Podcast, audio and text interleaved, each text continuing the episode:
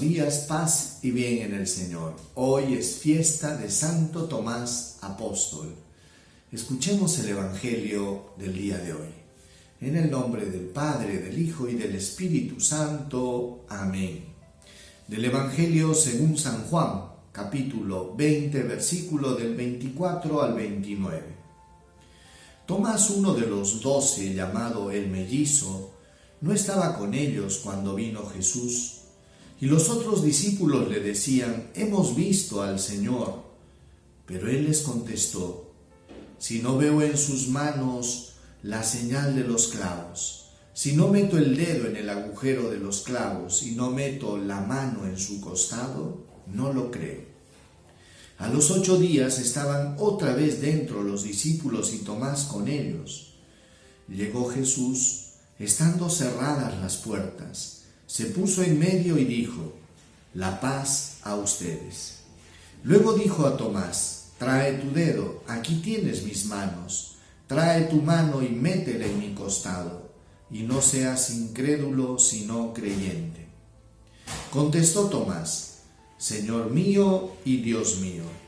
Jesús le dijo, porque me has visto, has creído.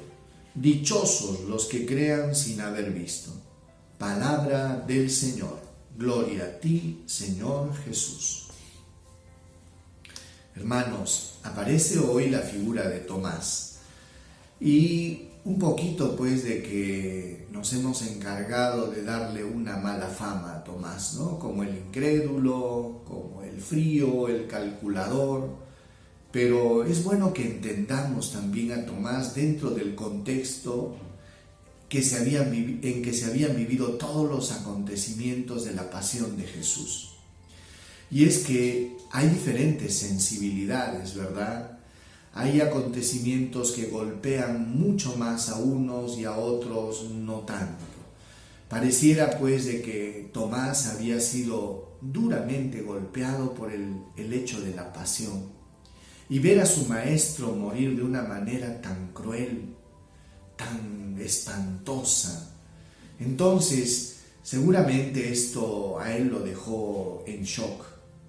Y lógicamente creer que él estaba vivo era algo absurdo, era algo que no, no, no, no se podía imaginar, más que se sumaba con su mente y su temperamento calculador, este, de estas personas pragmáticas que son ver para creer, lógicamente cuando los discípulos le cuentan y le dicen que habían visto al Señor, que se había aparecido, que había resucitado, Tomás responde de una manera muy fría, si no veo el agujero de, de las manos, y no meto mi dedo ahí en el agujero de las manos, sino palpo con mi mano el agujero del costado, no lo creo. En otras palabras, estaba diciendo ver para creer. Resulta pues de que a los ocho días se aparece nuevamente Jesús. Y en esta oportunidad Tomás estaba ahí.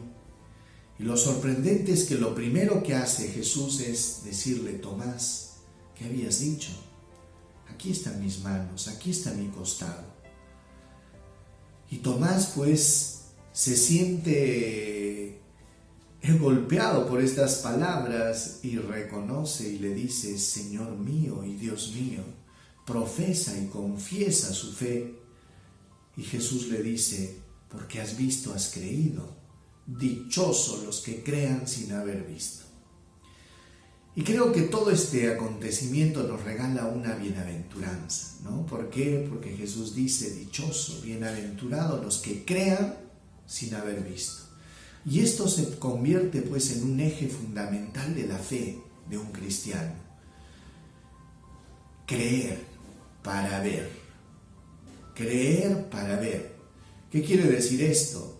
Que muchas veces la fe nos debe llevar a creer a pesar de que no vemos nada a pesar de que las circunstancias están adversas, a pesar de que parece todo oscuro, la fe nos invita a creer sin ver. Recordemos el episodio de la resurrección de Lázaro. Jesús le dijo a Marta, no ¿no te he dicho que si tú crees verás la gloria de Dios? Fíjense, cree para ver. Y esto pues es un principio en la vida espiritual. ¿Por qué? Porque la fe nos invita, hermanos, a abandonarnos en Dios, a creer en Dios, a pesar de que las circunstancias pueden ser adversas. Y Jesús por eso lo reafirmó y dijo, dichosos los que crean sin haber visto.